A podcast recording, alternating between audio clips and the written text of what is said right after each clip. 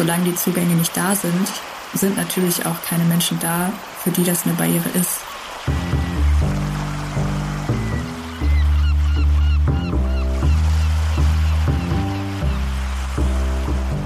ja so zwischen Hilfsbedürftigen und ähm, denen, die helfen, sehr unterscheiden. Das ist, glaube ich, eine große Gefahr.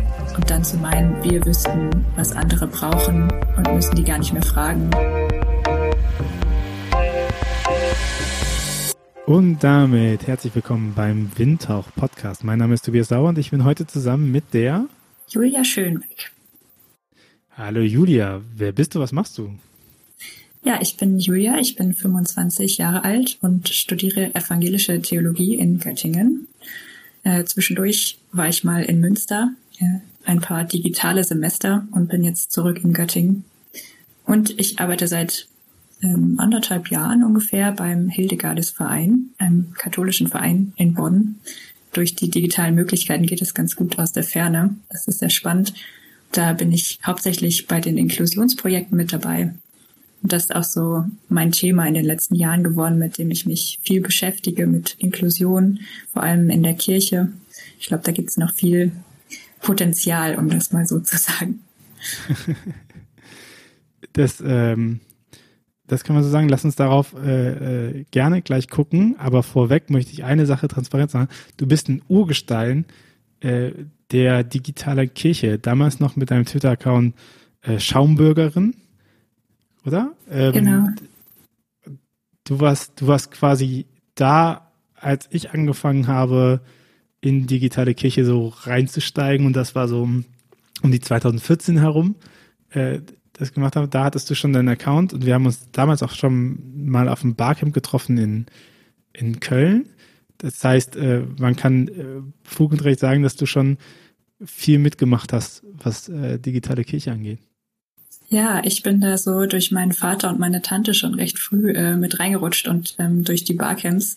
Ich finde das jetzt immer sehr spannend, auf ähm, wie sich so die Barcamps zum Beispiel auch entwickelt haben, ähm, wo so irgendwie neue Generationen dazu kamen.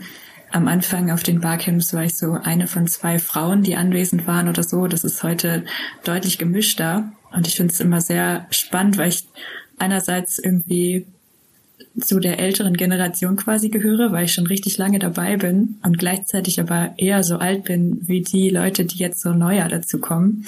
ist äh, sehr spannend, wenn man so diese Entwicklungen mitbekommt. Und ihr äh, wart auch immer mit einer mobilen Kirche da, gell? Dadurch seid ihr. Genau, das gefallen. Kirchenmobil. Das haben wir oft äh, mit dabei gehabt. Genau. Die, äh, die Barcamp-Kapelle. Ja. Du hast gesagt, du arbeitest beim Hildegardes-Verein. Äh, was macht der denn? Äh, der Hildegardes-Verein ist der älteste Verein für äh, zur Förderung von Frauenstudien in Deutschland. Die gibt es irgendwie schon seit 1907 oder so. Also ähm, sobald Frauen irgendwie in Deutschland studieren konnten, waren die ziemlich früh mit dabei. Und, ähm, ist ein katholischer Verein. Die haben am Anfang so Wohnheime für Studentinnen erstmal gebaut, weil es irgendwie noch gar nicht solche Strukturen gab und so. Äh, mittlerweile hat sich das auch weiterentwickelt. Wir haben zum Beispiel auch viele Inklusionsprojekte für Studentinnen mit Behinderung oder Akademikerinnen. Ähm, sehr, sehr vielfältig hat sich das entwickelt. Das ist sehr spannend, da mit dabei zu sein. Und äh, du sagst, inklusive Kirche ist dein Thema, mit dem du am meisten dich beschäftigst. Passt ja dann ganz gut zum Hildegardes Verein, weil ich ab dem Moment, wo sie angefangen haben, äh, hat es ja auch ganz viel mit Inklusion zu tun gehabt, zu sagen, äh, wir ermöglichen Teilhabe. Ne? Und in diesem Fall, wir ermöglichen äh, Frauen Teilhabe am Bildungsgeschehen. Äh, was sind jetzt die Sachen, die du voranbringst, wo, womit du dich vor allen Dingen beschäftigst? Dieses Wort Inklusion wird ja sehr unterschiedlich gebraucht, also von der ja von der von der Größe her. Also ähm, einerseits kann man das eben sehr weit denken und sagen, dass es grundsätzlich darum geht, dass, dass alle teilhaben, dass man ganz verschiedene ja, Kategorien oder Eigenschaften mitbedenkt. Oder man kann es eben in einem engeren Kontext verstehen als Inklusion von Menschen mit Behinderung. Ähm, ich schätze das eigentlich sehr an diesem Wort, dass man es so ganz, ganz weit auch benutzen kann. Gleichzeitig fehlt dann manchmal ähm, diese doch explizitere Bedeutung für, also wenn ich wirklich für über Inklusion von Menschen mit Behinderung sprechen möchte, ähm, weil Menschen eben dieses Wort sehr unterschiedlich benutzen. Und ich habe mich, also beschäftige mich vor allem mit Inklusion in diesem engeren Sinne erstmal oder in diesem expliziteren vielleicht, ähm, weil ich denke, dass ähm, so Diversität und Inklusion in diesem weiten Feld was ist, was in den letzten Jahren in der Wahrnehmung immer mehr geworden ist, dass wir uns auch gerade so in digitaler Kirche zum Beispiel immer mehr damit beschäftigen, mit verschiedenen Formen von Diskriminierung, mit Teilhabe. Ähm, aber dass Inklusion von Menschen mit Behinderung dabei häufig noch nicht so stark mitgedacht wird. So, also ich denke, es gibt zum Beispiel sehr, sehr viele Menschen, die ein grundsätzliches Verständnis vom Begriff Rassismus haben, ob in, in der Tiefe, wie es manche ähm, definieren, vielleicht noch nicht, aber grundsätzlich weiß man erstmal, was mit diesem Wort gemeint ist. Aber wenn wir über das Wort Ableismus sprechen oder Ableismus, dann gibt es, glaube ich, schon viele, die das noch nie gehört haben. Und da will ich mich auch gar nicht ausnehmen. Bis vor ein paar Jahren hätte ich damit auch gar nichts anfangen können. Und das ist so, ja, hat sich so zu meinem Thema entwickelt, auch durch eigene Erfahrungen, das so bekannter zu machen, darauf aufmerksam zu machen. Du musst die anderen alle mit aufklären. Ables Ableismus äh, heißt? Genau, das kommt vom Englischen to be able, deswegen Ableismus.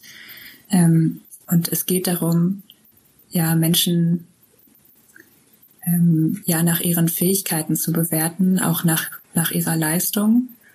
Ähm, und damit ist es halt eine Form von Diskriminierung, die vor allem Menschen mit Behinderung oder mit chronischer Krankheit betrifft, die eben ja an, an diesen Fähigkeiten oder an diesen Normen von Fähigkeiten gemessen werden.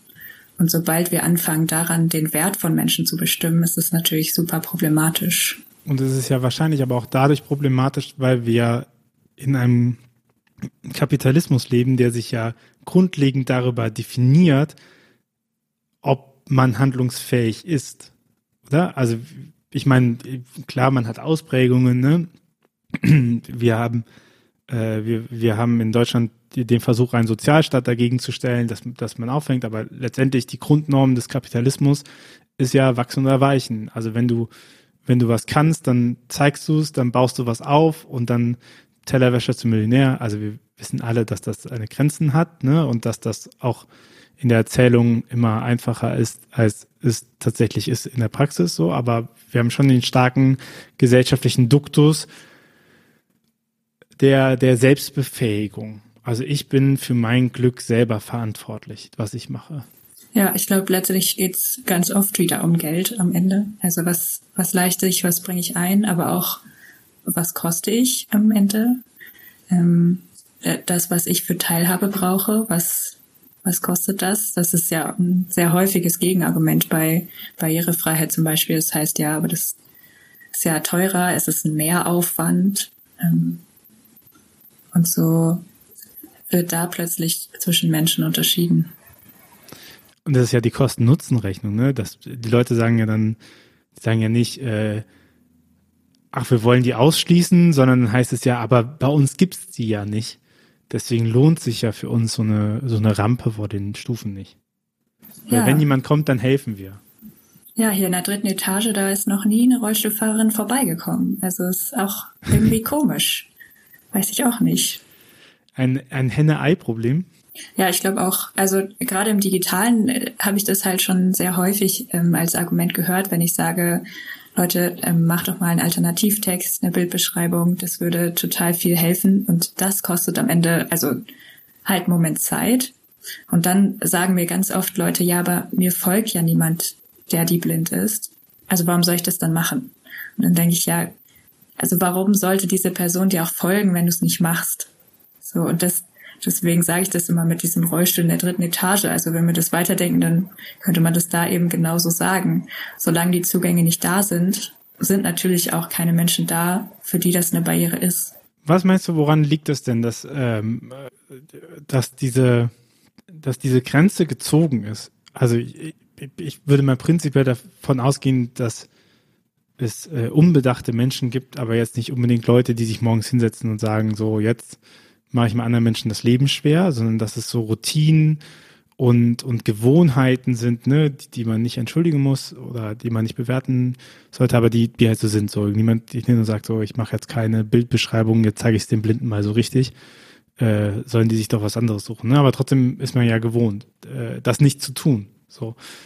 Und was meinst du, was sind die, mh, hm, was, was, was ist die, die Haltung, die diese Grenzen halt ermöglicht, dass man eben nicht sagt, komm, das lohnt sich für mich, ne? Oder, oder ich mach das mal. Weil, ne, nehmen wir Bildbeschreibung, das ist ja, ich nehme mich dem nicht aus, äh, aber es ist ja äh, eigentlich nicht ein großer Mehraufwand, das zu tun. Ja, ich glaube schon, dass es zum Teil irgendwie mehr Aufmerksamkeit dafür braucht, sich dem bewusst zu sein. Ähm, gerade weil Barrierefreiheit ja eine super große Bandbreite hat. Und das Symbol auf irgendwelchen Schildern und so weiter ist ja immer wieder der Rollstuhl und dann in anderen Bereichen eben auch dran zu denken, dass es auch da Barrieren gibt, ähm, physische und nicht physische, die, es abzubauten gilt, ähm, was Menschen helfen würde. Da braucht es, glaube ich, einfach noch mehr Aufklärungsarbeit für, um sich dem bewusst zu sein.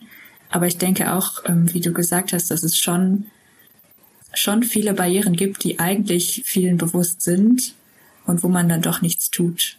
Ähm, ich glaube, das hat auch was mit dem Bild, das wir von Menschen mit Behinderung haben, zu tun. Oder die Kontexte, in denen ähm, wir zum Beispiel in Kirche Menschen mit Behinderung auch thematisch irgendwie erwähnen. So, also wo, wo kommt eine Behinderung im Gottesdienst mal vor? Es ist halt immer als wenn dann als Gegenüber, so in der, in der Heilungsgeschichte oder so, als, als Beispiel, wo wir uns, ja, unsere Nächstenliebe üben können, wo wir irgendwie, wir Christinnen uns an den Menschen mit Behinderungen irgendwie als gute Christinnen erweisen können oder so. Das schafft häufig so ein Gegenüber und dann, dann denken wir, dass wir irgendwie total weit sind, weil wir haben ja Diakonie und Caritas und wir kümmern uns ja so nett um die, so. Ähm, aber zu verstehen, dass Menschen mit Behinderung auch Gemeindemitglieder sind oder Bischöfin werden wollen oder ähm, ja Teilhabe auf allen Ebenen verdienen und ein Recht darauf haben und genauso Teil von Kirche sind wie andere eben auch. Das braucht es, glaube ich, irgendwo noch, damit auch solche Barrierefreiheitsformen ja irgendwie zur Routine werden und nicht so als nice to have, wenn ich noch Zeit habe, dann kann ich ja noch eine Bildbeschreibung machen, sondern zu verstehen, dass Teilhabe erstmal ein Menschenrecht ist. Und dann muss das keinen Spaß machen oder irgendwie einen Mehrwert für mich erstmal haben, sondern das ist einfach ein Recht. Und wenn ich Menschen nicht absichtlich ausschließen will, dann muss ich mir diese Zeit nehmen. Also ich, ich glaube, egal wie hart das klingt, am Ende geht's halt auch um Prioritäten in meiner Zeiteinteilung zum Beispiel oder in bei finanziellen Ressourcen so ähm, zu sagen, wir wollen, dass alle Menschen teilhaben können. Wir wollen eine Willkommenskultur, wie sie gerade, ja, auch wenn wir über so neue Formen von Kirchen sprechen, ja ganz viel über Willkommenskultur auch sprechen, dann ist das eben auch ein Teil davon, barrierefrei und offen zu sein. Aber haben wir jetzt nicht ein Problem mit den Reich Gottes Vorstellungen, die uns gegeben werden? Weil ganz viel von den Reich Gottes Vorstellungen, die in der Bibel festgehalten sind, sind ja, äh, Lahme können wieder gehen, Blinde können wieder sehen, äh, Taube können wieder hören. Jesus zeigt, dass das Reich Gottes angebrochen ist, dadurch, äh, dass er genau diese Heilungsgeschehen vormacht. Also dieses, ähm, naja, dieses mh, hm, eingeschränkte Leben wird ja dann dadurch wieder ermöglicht, teilzuhaben am ganzen Leben, dass halt Heilung geschieht. So, das ist ja so ein wesentlicher Narrativ, der innerhalb äh, der biblischen äh, Geschichte von Jesus äh, halt drin ist, auch, auch im AT, ne? Das ist ja die Jesaja äh, Paradiesvorstellung, die kommen. Ja, diese Vorstellung erlebe ich sehr häufig. Ähm, dass, also ich hätte mir das vorher nicht vorstellen können, aber dass dann fremde Menschen auf der Straße auf dich zukommen und sagen, ich bete für dich, weil ich glaube, äh, Jesus kann äh, äh, dein Leben verändern, einfach weil sie einen Blick auf mich geworfen haben und ich nicht so schnell laufe wie andere oder so. Ähm, das ist letztlich das, was aus dieser Art, wie wir zum Beispiel über Heilung in der Bibel sprechen oder wie wir die predigen, was daraus resultiert, dass, dass Menschen letztendlich das, das Leben von anderen oder ihre Fähigkeiten, ja, ihr, ja, den Wert ihres Lebens oder auch ihre Vorstellung von, von einem glücklichen Leben irgendwie bewerten und meinen, das anhand eines Blickes irgendwie beurteilen zu können und das so als, als unvollkommen irgendwie abstempeln zu können. Und das finde ich eine sehr, sehr schwierige Vorstellung. Deswegen sind Heilungsgeschichten für mich auch echt eine, ja, eine knifflige Sache. Ich finde, da steckt einerseits sehr viel Potenzial drin, je nachdem, wie wir sie lesen, weil es schon auch Geschichten sind von ja, von Selbstbestimmung. Also man kann sie eben auch so lesen, dass Menschen da wieder ermöglicht wird, selbst ähm, teilzuhaben, selbst Entscheidungen zu treffen. So, es gibt ja die eine Geschichte, in der Jesus fragt, was willst du, dass ich für dich tue? Das ist eine Geschichte, die ich von den Heilungsgeschichten sehr, sehr gerne mag, ähm, mit diesem Satz, weil ich mir mal vorstelle, ja, wenn eine blinde Person zu diesem Menschen kommt, von dem alle sagen, hier der, der kann alle heilen, dann ist irgendwie klar, was der will. Und wahrscheinlich denken alle, die drumherum stehen, ah ja klar, der, der ist blind, also will er natürlich wieder sehen können. Aber es gibt halt diese Frage. Und das ist irgendwie das, was ich mir jetzt auch häufig wünsche, so dass Menschen nicht von außen denken, sie wüssten genau, was ich brauche oder sie wüssten, ähm, dass ich ja auf jeden Fall will, dass das und das wieder weg ist. Ich kenne super viele Menschen mit Behinderung, die sagen, denen diese Frage gestellt wird, ja, würdest du, also wenn du jetzt könntest, würdest du dir nicht wünschen, dass deine Behinderung weg ist? Und es gibt eben viele, die sagen, nee, weil das ist ein Teil von mir und hat auch was mit meiner Identität zu tun. So, und ähm, in dieser Zeit wäre wahrscheinlich der barrierefreie Umbau von Jerusalem oder so das größere Wunder gewesen oder irgendwie komplizierter umzusetzen. Ähm, und ich kann mir nicht ähm, ein Reich Gottes vorstellen oder wünschen, für das an mir erst etwas geändert werden muss, damit ich daran teilhaben kann. Das wäre für mich nicht die, die Traumvorstellung so, sondern einen Ort zu haben, an dem ich eben so hinkommen kann, wie ich bin. Und natürlich, wo irgendwie also wo, wo Leid endet oder Schmerz oder so, das ist ja nochmal eine andere Ebene, weil behindert nicht unbedingt gleichzusetzen ist mit, mit krank oder mit Schmerzen. Aber wenn so ein Teil meiner Identität sich erst ändern müsste, damit ich da reinpasse, wäre das für mich ja nicht, nicht zu vereinbaren mit dem Bild, was ich eigentlich vom Reich Gottes habe. Also, wenn ich das richtig verstehe, dann geht es schon darum, dass man sagt, Leid lindern, aber das, das Problem ist, dass man sehr oft denkt, äh, der Mensch mit Behinderung leidet an seiner Behinderung. Und dass man das nicht hinterfragt, ob, ob das wirklich so ist. Also leidet dieser Mensch wirklich an seiner Behinderung, ne? Sondern man geht einfach davon aus, äh, zu sagen, so, so ist das. ich, ich meine, da kommt mir der, äh, also im, beim Leben des Brian ist das ja auf die Spitze getrieben, in dem Sketch, wo sie entlanglaufen und dann ist ein Bettler der offensichtlich ähm, kein Leid mehr hat, also der kerngesund ist und dann darüber erzählt, dass er Jesus getroffen hat. Und gerade eben war er noch ein Leprakranken mit festem Einkommen und auf dem nächsten Tag, äh, zack, hat er mich geheilt, wollte ich das ja gar nicht. Und äh, auf einmal muss ich mich um mein Einkommen kümmern. Ne? Also das ist natürlich sehr übertrieben, aber so diese Sache, ähm, ich wurde gar nicht gefragt, ob ich geheilt werden möchte wurde gar nicht gefragt, ob ich, ob ich da überhaupt Leidensdruck habe, sondern es wird dieses Bild von, ja, der wird das schon, ich meine, das ist ja schlimm, der wird das schon haben. Ich, ich gehe davon aus, dass jeder Leprakranke äh, wahrscheinlich körperlichen Schmerz empfindet und äh, das nicht haben will, ne? Aber so diesen, dieses, diese, diese Frage erstmal vorwegzusetzen, so. Und eben, ich, ich, ich, ich nehme mit, dass, dass ähm, Behinderung nicht mit Leid gleichzusetzen ist. Ja, und, und nicht die Behinderung Krankheit. nicht die Heilung braucht, sondern die, das, das Leiden die Heilung braucht. Ne? Und man das aber nicht genau sehen, also nicht wissen kann, wenn man nicht fragt, was das Leid eigentlich ist. Ja. Oder? Ja, wie äh, gehe geh, geh ich dem recht in der Annahme?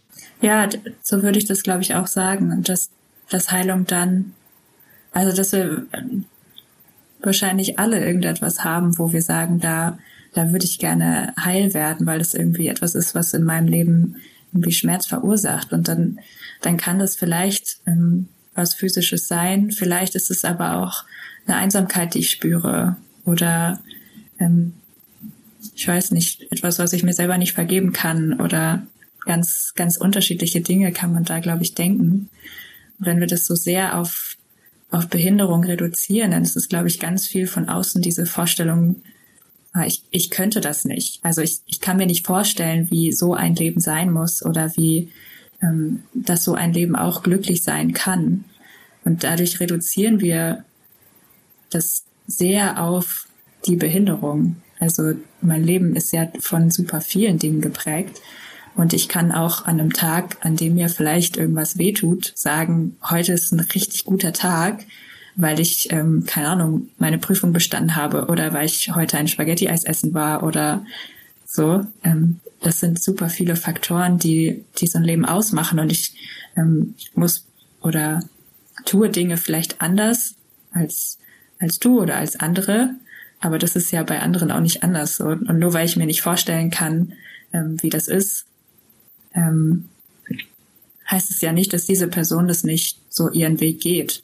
Und wenn ich überlege, was, was mich so am meisten beeinflusst oder wo ich mir am meisten wünschen würde, was wegfällt, dann ist es ganz oft eben das, was von außen kommt, also die Barrieren oder die Diskriminierung oder die Person, die auf mich zukommt und einfach im Bahnhof sagt, ich bete für dich, dass Jesus dich heilt. Und ich, ich denke mir, na ja, dann bete lieber gegen deine eigenen Vorurteile oder so, oder das, dass da noch was zu machen wäre, als ähm, von außen zu denken, dass ich unbedingt jetzt äh, wieder Marathon laufen möchte, können möchte oder so. Das, das ist ja eine ganz verrückte Beziehung im Christentum selber. Das hat die, ja auch die Beziehung zu Armen, ne? Weil ähm, das Christentum hat sich ja dadurch etabliert, auch zu sagen, okay, wir machen diese Gästehäuser, ne? Wir kümmern uns um die Armen, wir kümmern uns um die Gebrechlichen, so. Aber das funktioniert natürlich nur, solange Leute auch arm sind und solange Leute auch gebrechlich sind. Und das ist schon ein starkes Paradoxon. Ne? Wenn es keine Arme mehr geben würde, könnte man keine Barmherzigkeit gegenüber Armen machen. Das heißt, die Abschaffung der Armut ist ein Problem für die Barmherzigkeit des Christentums, um es überspitzt zu formulieren. Und es gibt ja auch, also schauen wir uns die Person der Mutter Teresa zum Beispiel an, die ja sehr hoch gehypt ist und sie kümmert sich darum und man schaut sich aktuelle Recherchen an zu dem Thema, wo man feststellt, okay, da ist dieses, die anderen leiden und ich kann denen Hilfe geben, so stark irgendwie drinne gewesen, dass, dass man übersehen hat, dass man den hätte auch helfen können. Ne? Da, da, so, also man hat, man hat sie in dem Zustand des Leidens gelassen, um die, die Person zu sein, die helfen kann. Und ich glaube, dieses Paradoxon ist in, also ist die Schattenseite der Nächstenliebe, ne? ohne das jetzt zu stark als Dualismus aufzuziehen. Aber natürlich, wenn ich Nächstenliebe üben will und äh, nicht verstanden habe, dass wir alle hilfsbedürftig sind, das ist, ich würde sagen, prinzipiell das Konzept von Erbsünde, ne? dass wir alle hilfsbedürftig sind, dass niemand klar ist. Im Rheinland würde man sagen, äh, jeder Jack ist anders. So, dass, dass jeder irgendwas hat, was er mitschleppt.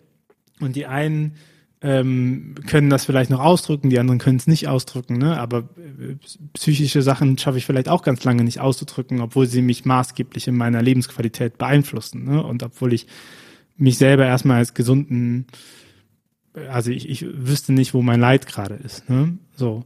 Und trotzdem gibt's das. Und ich, ich glaube, das, das, das ist eine Problematik, die wir in unserer Theologie mit uns tragen, von unserer Konzeption her, wie unsere Religion aufgebaut ist. So Nächstenliebe braucht immer jemanden, um dem sie sich kümmern kann, sonst kann sie überhaupt nicht existieren. Und Nächstenliebe ist für uns eins der zwei Gebote. So, es gibt nur einen Gott und liebe deinen Nächsten wie dich selbst. So, und das ist natürlich eine Herausforderung. Was ist, wenn wir alle gesund sind? Ne? Was ist, wenn wir kein Leid mehr haben? Gut, dann ist vielleicht das Paradies, dann brauchen wir es nicht mehr. Aber das äh, spielt so in solche Sachen ja auch stark rein.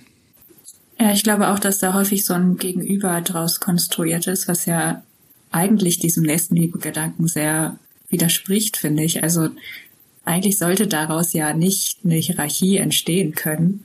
Aber das passiert, glaube ich, sehr leicht, wenn wir eben ja so zwischen Hilfsbedürftigen und ähm, denen, die helfen, sehr unterscheiden. Das ist, glaube ich, eine große Gefahr. Ähm, und dann zu meinen, wir wüssten, was andere brauchen ähm, und müssen die gar nicht mehr fragen oder auch einfach nicht mehr sehen zu können, dass diese Menschen selbst auch was zu geben haben äh, und auch Teil von, von Gesellschaft sind, Teil von Kirche sind, ähm, was, was einbringen wollen und können und dass ich was von denen lernen kann. Ähm, und gleichzeitig ist, glaube ich, eine große Gefahr, wenn wir zu schnell sagen, wir sind ja alle gleich ähm, und dabei ja so Unterschiede nicht mehr wahrnehmen. Also wir machen als Menschen einfach nicht alle die gleichen Erfahrungen und das kann man ruhig so sagen, ohne dass wir im Wert voneinander unterscheiden müssen. Also ich kann sagen, dass wir nicht gleich sind, aber gleich wertvoll oder gleich viel wert. Und das ist, glaube ich, wichtig, diesen Unterschied zu machen, weil wir sonst ähm, wieder ganz schnell bei so Sätzen sind wie ich sehe keine Hautfarben oder ich sehe deine Behinderung gar nicht. Aber wenn wir das nicht tun oder so tun, als ob wir es nicht täten, weil es am Ende einfach nicht so ist, dann kann ich eben auch nicht mehr über zum Beispiel Diskriminierungserfahrungen sprechen, weil mir die Grundlage entzogen wird. Ich kann da nicht mehr sagen, hier, da habe ich diese Erfahrung gemacht, ähm, die damit zu tun hat, wenn mir mein Gegenüber sagt, ich ich erkenne, also ich ignoriere diesen Teil deiner Identität oder von dir. Das ist, glaube ich, ganz wichtig, da nicht zu schnell alles gleich zu machen. Naja, oder beziehungsweise ich nutze diesen Teil der Identität, um meine Identität aufzubauen.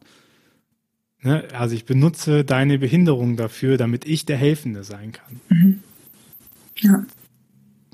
Und ich meine, wenn ich sage, ich bete für dich, dann ist es ja genau diese Gegenüberstellung so. Ich habe erkannt, Gott sei Dank ist hier jemand mal, der behindert ist, dem ich halt sagen kann, dass ich derjenige bin, der betet. Ne? Es ist ja, es ist ja okay für Menschen zu beten, aber die Frage ist ja, warum sage ich es dieser Person? So, ne? So, keine Ahnung, weißt du sonst nicht, dass Gott für dich da ist oder dass, dass Gott in dein Leben treten könnte oder sowas, ne? Sondern ich möchte das, ich sage das ja, um deutlich zu machen, ich tue was für dich, so. Ich bin der, der handelt, du bist die, die nicht handeln kann, du bist die Empfängende, so. Das ist schon fit. Und ich glaube, es fehlt uns auch an Sprache einfach für dieses Thema, weil die, man ja zu Recht hingegangen ist und gesagt hat, okay, äh, behindert, Spasti, dumm, bescheuert, äh, Idiot und sowas, das sind ja alles Begriffe, die äh, umgangssprachlich jetzt benutzt werden als Beleidigung, aber die ja verwurzelt sind in der Tatsache, dass es Menschen mit Einschränkungen in ihrem Leben gibt oder oder äh, Mobilitätseinschränkungen, ne? oder dass es halt behinderte Menschen gibt und man ist ja hingegangen und hat gesagt, hm, das sagt man jetzt nicht mehr. Und aber gleichzeitig fehlt uns aber eine Sprache, darüber zu reden, womit wir deutlich machen, ich möchte respektvoll von dir reden oder ich möchte respektvoll mit dir reden, so. Aber ich brauche halt eben auch Wörter, so. Ne?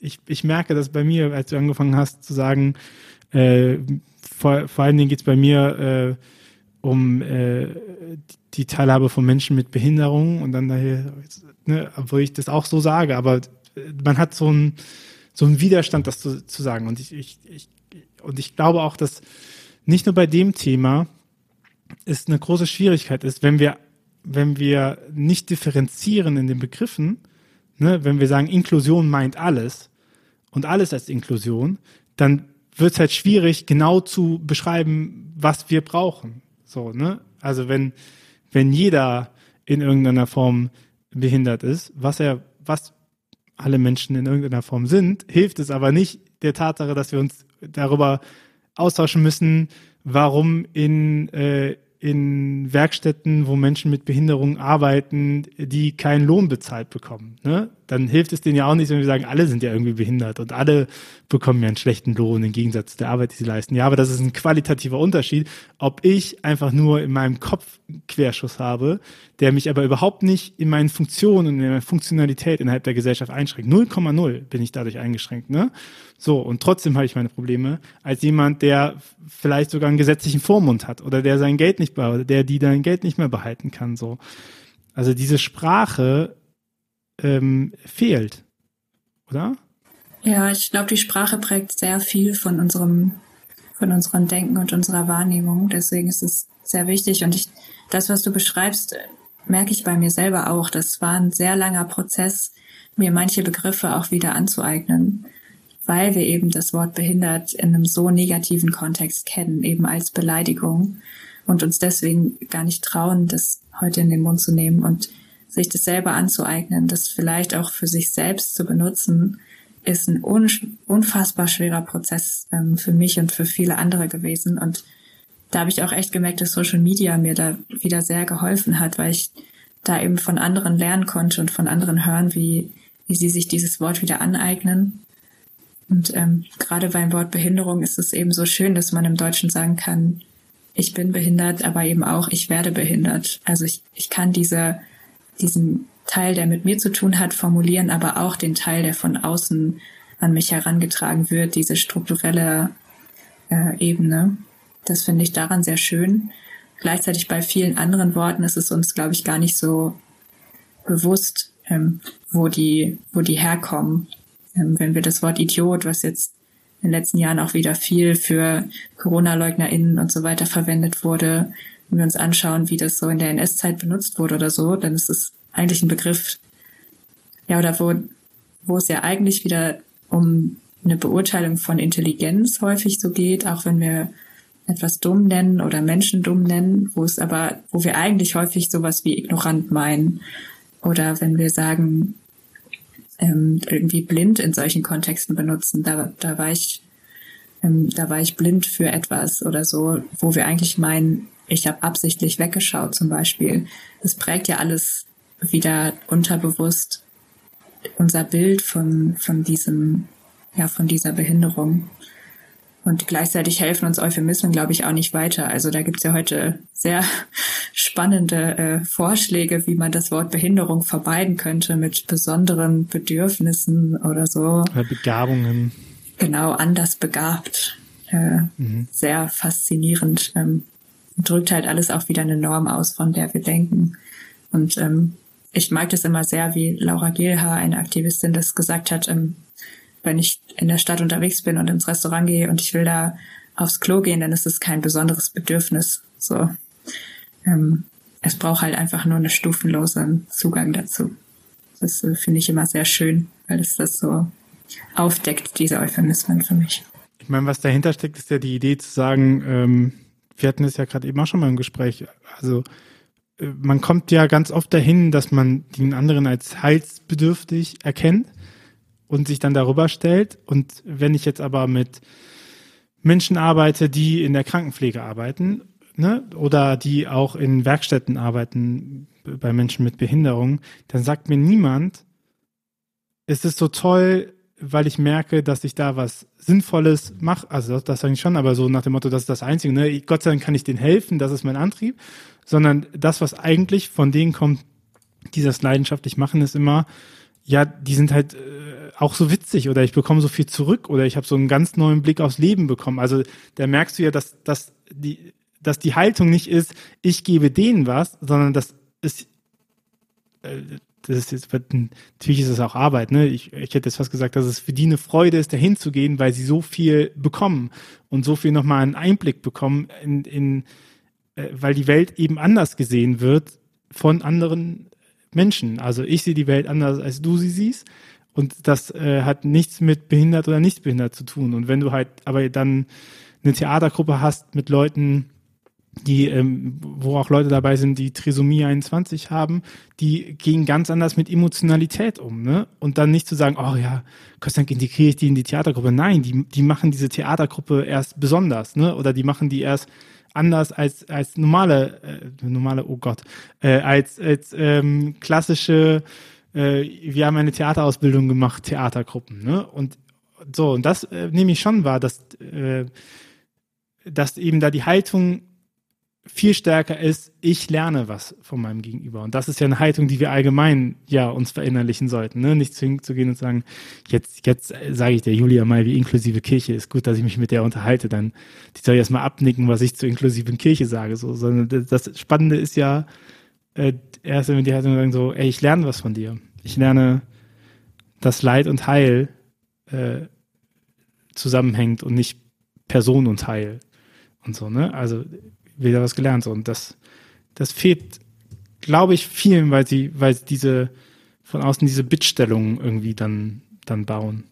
Die Armen. Ja, ich glaube, eine Vielfalt von Perspektiven kann uns immer nur alle bereichern, ohne das jetzt in so ein Extrem zu kippen, wo dann oft von den Menschen mit Behinderung, die sind ja so, so voller Lebensfreude und so. Ähm, da muss man, glaube ich, auch aufpassen, dass es nicht in diese Inspirationsschiene reinrutscht. Ähm, aber wenn ich mir anschaue, im Alltag von vielen Menschen kommt eben Behinderung oder Menschen mit Behinderung super wenig vor, weil wir eben in einem System sind, in dem ganz viele Sonderräume geschaffen werden. Ähm, zum Beispiel mit solchen Werkstätten, die du angesprochen hast, oder bestimmte Wohnformen oder so. Deswegen kommt in unseren Schulen, in unserem Aufwachsen, haben wir eben häufig ganz oft keinen Kontakt zueinander.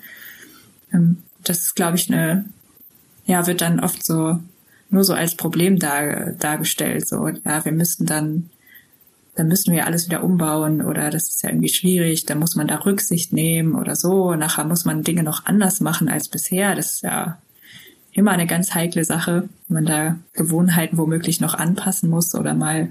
Wobei ich mich frage, was wird heute noch so. genauso gemacht wie vor zehn Jahren? Ja, genau, das schon immer ist immer so sehr konstruiert. Ähm, ja, da ist, glaube ich, können wir eigentlich viel mehr voneinander lernen, wenn wir diese Perspektiven so als, als Chance wahrnehmen. Das ja, ist auch. Ich meine, Entschuldigung. Sorry.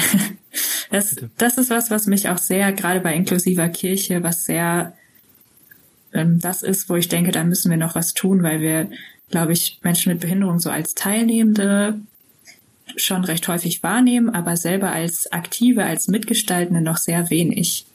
Also so mit dem Rollstuhl zum Kirch, äh, in die Kirche hineinkommen, zum Gottesdienst. Es geht vielleicht noch. Wir haben da auch eine Hörschleife für Menschen mit Hörgerät oder so. Also sobald ich stufenlos zum Altar will, weil ich will da vorne stehen und selber das Abendmahl austeilen oder so, dann wird's halt schwierig. Oder ich will selber im, im Leitungsgremium mitwirken und brauche DolmetscherInnen oder so. Das gab's dann halt noch nie. Und dann bin ich wieder die Erste, die jemals diese Frage stellt oder so. Da ist, glaube ich, noch viel, viel zu tun, dass wir das auf allen Ebenen konsequent mitdenken. Ich habe gerade überlegt, wie viele Rollstuhlfahrer kenne ich, die Pastoren sind oder Priester. Ja. Und ähm, ich stelle fest, keine. Und äh, es ging jetzt vor kurzem noch mal einen Artikel ähm, rum von jemandem, der es jetzt nach jahrelanger Odyssee geschafft hat, überhaupt in die Priesterausbildung aufzunehmen, obwohl äh, er sie im Rollstuhl sitzt, er im Rollstuhl sitzt. Und weil das Kirchenrecht der katholischen Kirche äh, das nicht zulässt. Also das Feld der Irregularität. Es geht, man muss ein, ich übertreibe, ein richtiger Mann sein, um das zu machen. Es wird nicht so richtig überprüft, wie richtig männlich man das jetzt ist, aber schon gesund irgendwie und zeugungsfähig ist in der Tat auch äh, ein, ein wichtiges Kriterium. Ähm, genau. Und das, da sieht man ja, wie weit solche, wie weit sowas halt eben systemische Probleme werden, ne? Weil wer würde sich darüber stören, wenn jemand im Rollstuhl vorne predigt. Ich, so, ich glaube, da wird was, aber und ich meine, das spielt ja mit. Also wenn wir sagen, in der katholischen Kirche handelt die in persona Christi und dann sagen wir ja, Christus kann kein behinderter Mensch sein. Ne? So, das ist ja die Aussage, die wir damit, die wir damit treffen und äh, die nicht bewusst getroffen wird. Es würde sich, glaube ich, niemand hinstellen und das so predigen, hoffe ich aber, äh, aber sie ist, sie ist äh, formal so festgehalten. Ne? Ja, und gleichzeitig kam er mit seinen vernarbten Händen wieder und nicht unverwundet. Also eigentlich haben wir sehr viel Potenzial, das anders zu denken, anders zu predigen. Eigentlich sind auch die vernarbten Hände der Beweis dafür, dass es Gottes Sohnschaft ist. Also ohne Auferstehung gäbe es ja erstmal kein großes Indiz dafür, dass Jesus Gottes Sohn ist. So, in, im, im Ostergeschehen liegt ja überhaupt erst die, äh, die Strahlkraft dafür.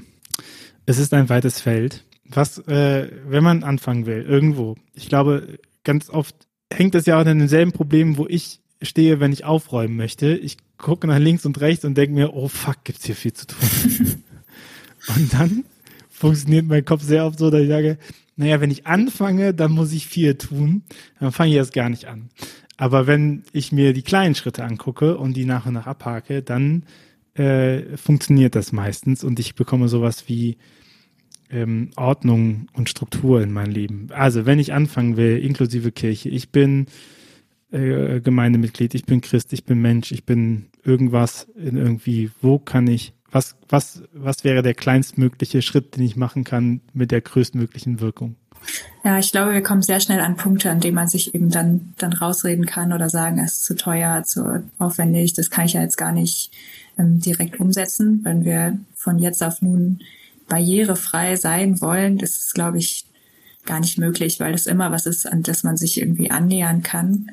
Ähm, da würde ich, also ich, ich schätze eben einfach Social Media sehr, weil ich da ähm, einfach erstmal Menschen zuhören kann. Sich einfach jetzt mal heute Nachmittag hinzusetzen, zu sagen, ich, ich suche jetzt mal bewusst nach Leuten, die eben da aus dieser Perspektive so etwas teilen, vielleicht in einem kirchlichen Kontext, vielleicht auch darüber hinaus. Einfach damit es ab und zu in meine Timeline gespült wird und ich daran erinnert werde. Oder ich mal sehe, ähm, was für Barrieren gibt es überhaupt? Was, ähm, was würde Menschen helfen? Wo stoßen die da dran? Das hilft, glaube ich, um selber so im Alltag immer mal wieder darauf aufmerksam zu werden. Und für mich hilft es auch, mir das mit den Bildbeschreibungen zum Beispiel sehr konsequent vorzunehmen. Ähm, bei Twitter gibt es jetzt so eine neue Funktion, dass man sich daran erinnern lassen kann. Das ist, glaube ich, noch in der Testphase, also noch nicht bei allen Accounts freigeschaltet. Finde ich großartig, wenn ich ähm, ein Bild poste und habe es vergessen, dann kriege ich so eine Benachrichtigung, willst du nicht noch schnell was schreiben? Ich glaube, diese Kleinigkeiten helfen dann auch in den größeren Diskussionen dran zu denken, wenn es so, wenn ich einübe, dass ich diese Gedankenschleife einmal mitnehme, dann denke ich vielleicht auch in der nächsten Bauausschuss, Bauausschusssitzung dran, ähm, ach stimmt, wie ist das eigentlich hier? Wir wollen ja jetzt so eine große, schwere Eisentür einbauen. Vielleicht gibt's ja noch eine andere Möglichkeit, die irgendwie besser zugänglich ist oder so. Das einfach, ja, so in den Alltag zu integrieren, sich so Erinnerungen zu schaffen. Und wie, wie bei allen Sachen, ne, es gibt auch kein, keine Abkürzung. Man muss manche Sachen eben dann aushalten und einfach machen und das selber zu, zur Routine werden lassen sonst klappt es nicht. Also die, nächst, die nächste Widerstand, der sich aufgibt, äh, einfach mal aushalten und schauen, wie es passt. Julia, bevor es äh, für dich auch die letzte Frage gibt, ähm, ein kleiner Hinweis in eigener Sache.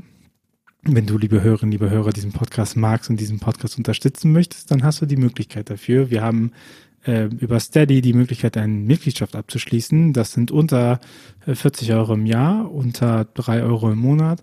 Und das würde uns enorm helfen, diesen Podcast zu produzieren, wöchentlich mit euch darüber zu schnacken, äh, wie Kirchenentwicklung und Glaubenskommunikation funktioniert.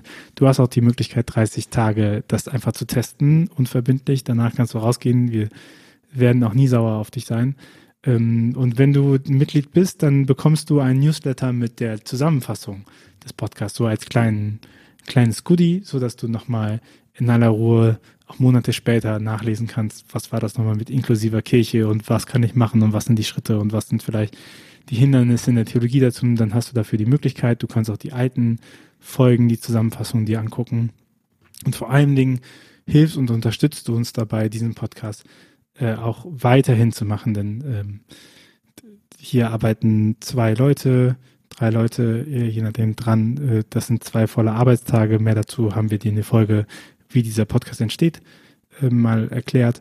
Ähm, genau. Aber wie immer, wenn du kein Geld hast, dann bitte gib das nicht hierfür aus. Sorg dafür die wichtigen Dinge, denn dieser Podcast bleibt auch weiterhin kostenlos verfügbar. Julia, ähm, die letzte Frage an dich. Was wünschst du dir von für eine Kirche der Zukunft? Ich wünsche mir für eine Kirche der Zukunft, dass sie barrierefreier und offener wird, weil sie sonst ziemlich viele tolle Menschen verpasst. Vielen Dank, Julia, für deine Zeit. Äh, was wir jetzt in dem Podcast nicht besprochen hast, aber du hast dich für die EKD, für den EKD-Rat beworben und auch äh, diese Rede, die du gehalten hast, als Antrittsrede, kann ich nur empfehlen. Ähm, sinngemäß sagst du, ich bin nicht die lauteste, äh, aber, aber ich bin Julia und ich bin da und ich gucke auf die Sachen. Es ist eine wahnsinnig äh, inspirierende Rede, die ist unten verlinkt. äh, die kann ich sehr empfehlen. Und ich hoffe, dass äh, dich nicht der Mut verlässt, äh, dafür einzutreten, für die Themen, für die du stehst. Dankeschön für deine Zeit und dass du da warst. Danke für die Einladung. Bis zum nächsten Mal. Ciao. Tschüss.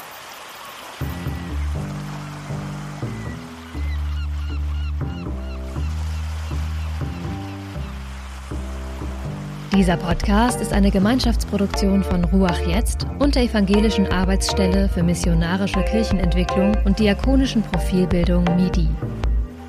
Produziert von Ruach Jetzt. Mehr Informationen findest du auf windhauch.ruach.jetzt.